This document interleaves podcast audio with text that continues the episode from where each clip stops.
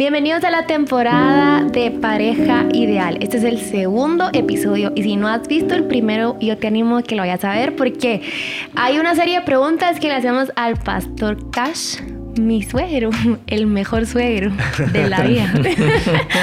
y este está súper bueno, son consejos muy prácticos, pero al final eh, creo que te pueden servir. Así que mm, puedes ir a ver el episodio anterior y dos cosas más. Una. Sí, una cosa más. Eh, tenemos cafecito. Junto al podcast sacamos cafecito. Está Delis. Ahí está la información donde la puedes conseguir, ¿verdad? Hay un WhatsApp, hay un Instagram y ahí nos puedes contactar. Y lo. A ver si algún día les pruebo algo, ¿ah?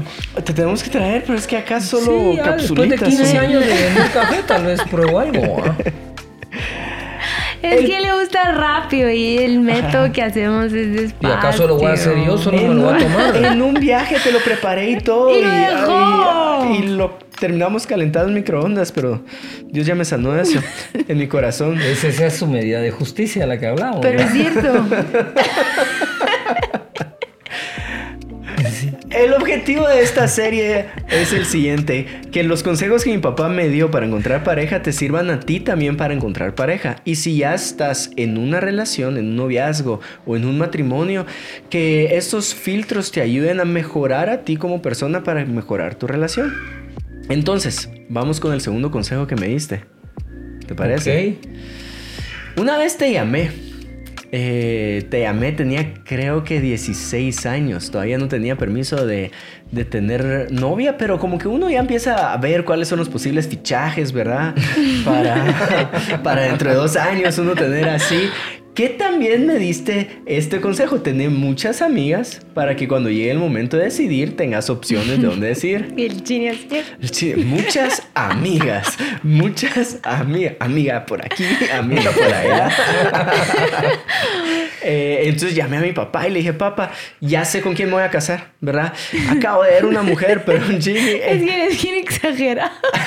16 años. 16 años. Mire, no fui, no fui muy noviero, pero eso sí, era enamorado, o sea, yo decía, eh, con ella me voy a casar fijo, ¿verdad? Sí. Y me recuerdo que tenía una cancha de básquet afuera de la casa y decía, Dios, si con ella me voy a casar, que enceste y tiraba la pelota.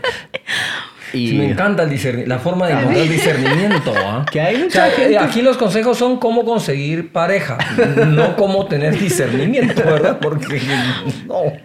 Aunque nos asombraría cuánta gente busca señales así sobrenaturales. Claro, claro, claro. Sobre todo las mujeres dicen, Señor, si tiene una cuenta bancaria grande, el guapo, de verdad. Y esas son señales también, ¿no? sí. Entonces te llamé y dije, papá, o sea, ¿quieres ser ministra o evangelista o algo así? Y como que estamos en el, o sea, y, y me dijiste por llamada de teléfono, mi hijo, no busques una pastora. Y acaba el consejo para todos. Busca a alguien que ame al Señor y esté dispuesta a servir a las personas. Así es. Contame un poquito más de ese consejo. Primero, porque la vida de servicio cree, hablando de la felicidad, en el capítulo anterior, la, el servir a las demás personas crea, te, genera endorfinas, te genera felicidad, es muy satisfactorio, ¿verdad? Y la gente confunde pastorado eh, con predicar y sin servir. Y yo creo que lo que Dios nos llamó a todos es a servir. Entonces yo te dije, sí, no, no, no, no, no, no andes buscando pastora. dije, busca una mujer que te ame, te quiera, sea complementaria, que ame a Dios y sirva a las personas. Porque no sabes si vas a ser empresario, si vas a ser profesional, si vas a ser eh, un trabajador o un gerente o quizás pastor, ¿verdad? Nunca les puse la carga a ustedes, tienen llamado porque yo tengo llamado a ustedes también, ¿no? Yo dije, incluso la carrera, ¿no? Sí, la carrera, ni, ni tampoco me pusiste la carga en buscar una pareja así, buscar una pastora porque qué dirán o qué sé yo, tampoco. No, tampoco, tampoco, porque eso es lo que empieza a volver más compleja la vida. Entonces, la vida que, el juego de la vida es volverla simple, no caer en la complejidad en que todos caen. Entre más complejo, la cosa se pone más dura y difícil. ¿Por qué razón? Mira, aun cuando yo en mi corazón sabía que tenías un llamado a servir al Señor en uno de los cinco ministerios, no necesariamente, y aquí está Meli, no necesariamente la pareja tiene que ser pastora. Ustedes saben que es un poco disruptivo a las personas que asisten a una congregación porque, voy a decir algo, él es ingeniero y ella es dentista. ¿Verdad? El otro es comerciante y ella es administradora. Uno es abogado y el otro es eh, ama de casa. A él le gusta estar en casa. Pero ¿por qué en las iglesias siempre tienen que ser el pastor y la pastora? Mm. Esa es a veces una carga que se le ha puesto. Innecesaria. Totalmente innecesaria. Digo, ¿y por qué no puede ser el pastor y ella empresaria? O sea, ¿por qué? Ah, y la, la gente, la iglesia les pone esa carga, el pastor se la pone a la esposa y tiene que ser pastora a la fuerza, o ella misma, sin sentir esa inclinación y llamado, se pone la presión, ¿por qué pensará la gente? Y entonces se empieza como, por decirlo así, a adulterar el llamado. Mm. Tranquilos, lo que necesitas es esposa. Es esposa, ya. Tu mami salió, creo, una buena predicadora, una excelente pastora a las personas, intercesora, pero cuando yo la conocí, no. Cuando yo la conocí, incluso gente me decía, pero mira, ¿y por qué con Sonia? Si Sonia no, no, la vemos que predica. Le digo, ¿y quién les dice a ustedes que yo estoy buscando una predicadora? Yo quiero una mujer para mí. ¿Verdad? Eso es, y, y eso eso ayuda a la relación, si no la relación tiene, va a estar, va a estar eh, es más una sociedad, como que los dos son empresarios, tú vas 50-50 en las acciones y somos empresarios. Entonces la relación va a estar dependiendo de, de la relación laboral o de la sociedad en la que entraron. Pues igual pasa en los ministerios y yo pienso que las relaciones deben estar fundadas en eso, en la relación en que se tienen, ¿verdad? Así que eso de ahí parte el consejo que ese que te di. Sí. Hemos escuchado o hemos atendido con Juan Diego a muchas personas que tienen un llamado y cargan esto en su corazón y tal vez la otra persona no es eh, pastor o profeta o lo que sean ellos y cada lo que usted dice, porque la relación la llevan en torno a, a eso. A eso. Sí. Cuando conocí a Melissa, igual, eh, ¿te recordás, ¿te recordás que andabas en la iglesia en ese tiempo, no? ¿Qué andaba haciendo? Ajá, nada.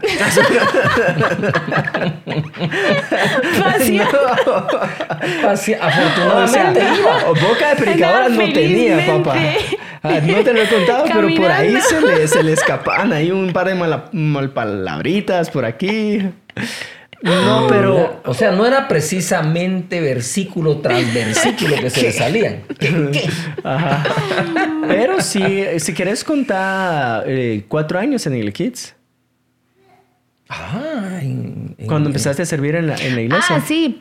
Em, bueno, pues yo voy a casa de Dios desde que tengo no sé, como 6, 7 años y a la bodeguita.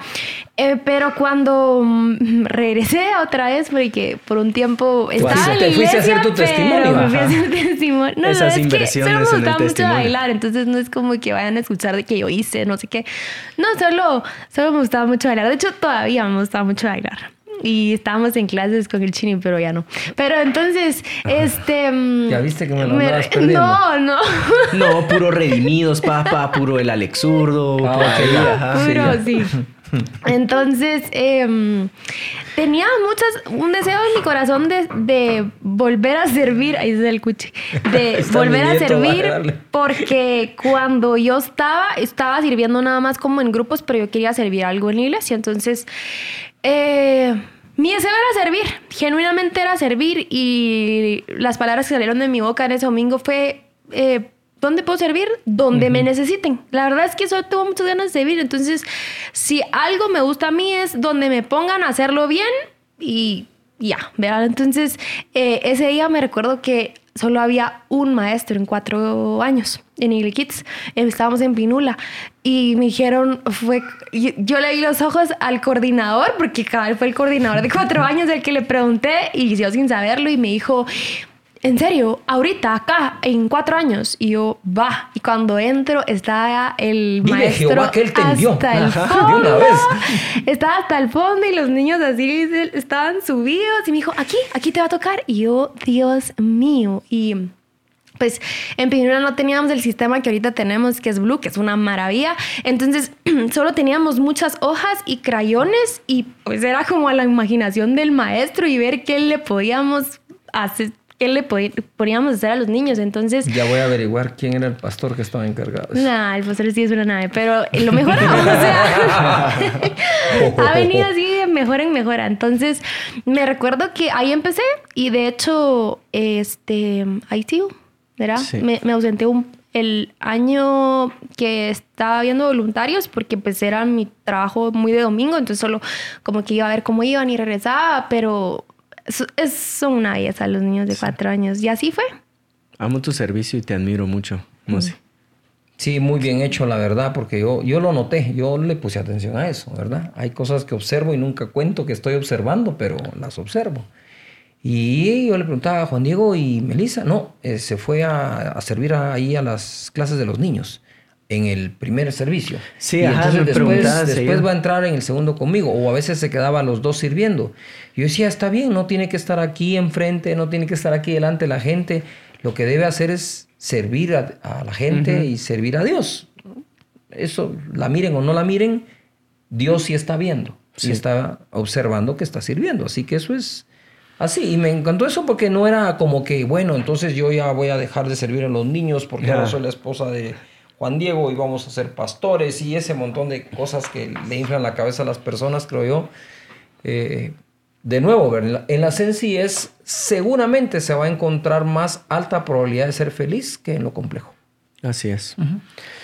Tal vez muchos que están escuchando no se identifican así como, ay, yo creo que Dios no me llamó a ser pastor, entonces ese consejo, ¿cómo se miraría para mi vida? Y es, déjame poner este filtro con diferentes palabras y busca a alguien que sea compatible con tu propósito o alguien que sea facilitador de tu propósito. Amos 3.3 dice, andarán dos juntos si no estuvieran de acuerdo. Génesis 2.18 dice, después el Señor Dios dijo, no es bueno que el hombre esté solo haré una ayuda ideal para él. Entonces, ¿cómo ser esta pareja ideal? Sé un facilitador del propósito de tu pareja. Em, si ya estás en un noviazgo, ya estás en un matrimonio, reconoce a qué Dios llamó a tu pareja o cuál es el propósito de vida que tiene y hace, hacete la pregunta, ¿estoy siendo facilitador para el propósito de vida que tiene? Y si, y si la respuesta es no, entonces hay algo ahí que podemos ajustar para ser esa, esa buena pareja. Perfecto. Me recuerdo que cuando tú estabas, tenías un box en San Cristóbal, en AMSI, em, pues en ese momento Juan Diego había decidido, sí, Juan Diego había decidido emprender y me recuerdo que le decía, mamá, mira, me das permiso de ir a, ayudarlo allá y nos íbamos toda la tarde, íbamos a barrer, éramos los que llevábamos las facturas, eh, tú dabas el, la clase, la, inducción, y lo hacías todo y estás ahí. Entonces, ¿qué te quiero decir con esto? ¿Qué te queremos decir con esto? Eh, vuelvo al, consejo que, que, estaba dando Juan Diego. Em, sea un facilitador, si, si sos la mujer, sea, sea una facilitadora para tu novio o si ya estás casada para tu esposo. Algo que les encanta escuchar y lo veo que es eh, a todos los hombres, no es que a todos les pregunte, pero lo he notado cuando doy el consejo, es que ustedes como esposas puedan preguntarle a sus esposos cuando están emprendiendo algo, quieren algo, quieren hacer algo, ¿cómo te puedo ayudar? Que no necesariamente es ser el, la cirujana a la par del cirujano. Ajá. Ajá. ¿Verdad? Pero eh, una de las cosas que, que es importante acá es, las carreras no necesariamente tienen que ser compatibles, ¿verdad? Pero lo que sí se debe tener es la comprensión de la carrera el uno del otro. Por ejemplo, eh, pediatra, te vas a casar con un pediatra. No puedes pedir que los niños nazcan siempre en horario de 8 de la mañana a 5 de la tarde, para que tu esposo regrese a las 5 y media y se vaya a las 7 en punto, ¿verdad? Porque nacen a las 4 de la mañana, a las 3, a las 2, a la medianoche. Y entonces, comprender de qué se trata, por ejemplo. Ella quiere un esposo empresario. Y la idea de mucha gente cuando va a poner su empresa es, es que voy a tener mi empresa para tener tiempo. Para tener tiempo es lo que cuando menos tiempo vas a tener. Si cuando estás trabajando y te pagan un salario, te dicen el horario es de 9 a 6, de 8 a 5 y todavía te quedas un poco buena onda, pero el otro tiene que quedarse ahí si es necesario hasta que amanezca, si tiene cuentas que pagar, hipotecas que salvar, y, o sea, no es, no es así. Entonces, si no se comprende eso, ¿verdad? Yo cuando miro las series de televisión y de repente está la, la chica molesta porque su esposo, que es un detective, tiene que salir de noche a ver un caso y siempre está protestando o... Es decir, no puedes ser tu esposa de un soldado y no pedir que nunca vaya a ir a la guerra. ¿Para, ¿Para qué te casas con un soldado? Pues entonces, eh, comprender, no necesariamente trabajo con, pero lo comprendo. Igual, el esposo a la esposa. La esposa de pronto es una ingeniera constructiva y tiene que estar a las 6 de la mañana viendo que trabajen todos en la construcción y posiblemente tenga que salir muy tarde, ¿verdad? Hasta que el sol se pone porque precisa entregar la obra. Y el otro dice, no, es que estás viniendo tarde, te vas temprano. Y es que, ¿qué querías? Pues si ya sabías mi profesión, mi inclinación. A, total, ajá. Entonces, igual, entonces venimos al pastorado. Es pastor, sí, va a tener que atender personas, sí, va a tener que prepararse, se va a tener que desvelar. Probablemente la, otra persona diga, mira, eh, tal vez no no lo voy a hacer yo, pero voy a comprender tu labor, tu trabajo, en, en, qué te puedo ayudar o en qué te puedo eh, ¿qué? dar apoyo en lo que haces. Pero si no cuesta mucho, ¿verdad? Ahora si dices tú, no, yo quiero un esposo que, que entre a las 8 salga a las 5 en punto, llegue a las 5 y media todos los días, bueno, entonces no, no, no puedes pensar en un empresario, en un emprendedor, en un... No se va a dar. Y, exigirle eso va a poner en un grado de complejidad la relación muy grande. El otro va a tener que decidir, cierro la empresa, busco un trabajo y, cuando me pidan horas extras no las puedo hacer y entonces me pongo en riesgo de que me despidan, etc. En la práctica, ¿cómo se miraría esto? Todo lo que hemos hablado en consejos prácticos, tal vez alguien dice, ay, yo ni sabía cuál es, cuál es mi propósito. Y nuestro deseo es que antes de encontrar pareja, sí encontrar tu propósito. Si no sabes qué camino empezar o emprender para encontrar el propósito, también acaba un consejo bonus extra de mi papá hacia mí y es servir en una vida servicial vas a encontrar bastante tu propósito. Y para los que tienen pareja, tal vez esto prácticos lo hace llevar a una pregunta. Sentate con tu pareja, tomar un café, sea tu novia, sea tu esposa, y preguntarle, mira, tal vez nunca te he hecho esta pregunta, pero ¿cuál es tu sueño o cuál crees que es el propósito de Dios en tu vida? Y la segunda pregunta que puedes hacer es, eh, ¿te estoy facilitando ese sueño? Y en esa respuesta vas a encontrar bastante claridad. No sé si quieren agregar algo antes de terminar. Yo sí. Eh, sin llevar la contraria a lo que dices tú, a veces es muy difícil encontrar el propósito, pero no es tan difícil encontrar la vocación. ¿Verdad? Digamos, yo tengo, digamos, alguien dice, yo tengo vocación de maestro. Perfecto. ¿Y cuál es tu propósito en la vida? Ah, no sé, pero a mí me gusta ser maestro. ¿Verdad? Entonces empezar como por ahí, porque a veces cuando la gente dice, yo tengo gente, amigos, empresarios súper exitosos, y me dicen, Cash me dice, sirvo al Señor, eh, soy un empresario, pero aún no he encontrado, siento que no he encontrado el propósito de mi vida. Le digo, seguí sirviendo, de pronto se te va a revelar, pero no te quedes empantanado en que no lo encuentro, no lo encuentro, porque quizás le dice la pareja, le dice a, la, a la novia o a la amiga para que se van a hacer novios, ¿Cuál crees que es el propósito tú en la vida? Sí. Ajá, eso está muy complejo, pero yo quiero ser enfermera. Ah, ok. Ok. En lo que encontramos el propósito, ya sé cuál es tu vocación. Y el otro dice, mira, te quiero mucho, sos muy guapa, paso un tiempo fenomenal contigo, pero yo no creo que pueda llevar una vida con una mujer que tiene que estar metida en el hospital, que tiene que hacer turnos de 24 horas y yo en la casa esperándola. Eh, seguramente, si soy honesto, no creo ser la persona para ti y tampoco quiero que dejes tu vocación porque es a lo que te vas a dedicar el resto de tu vida. Pienso que tú vas a encontrar una pareja y yo encontraré una pareja que no la tenga que estar yo, este, que pasó en el hospital, ¿verdad? Por ejemplo. Y es válido, completamente válido. E, es es ser sincero en lo que se está buscando, ¿verdad? Podrías decir que eso es you es igual. Valdría la pena hablar eso un poquito. Sí, Eh. es un. Tienes, tienen diferente yugo los dos, claro.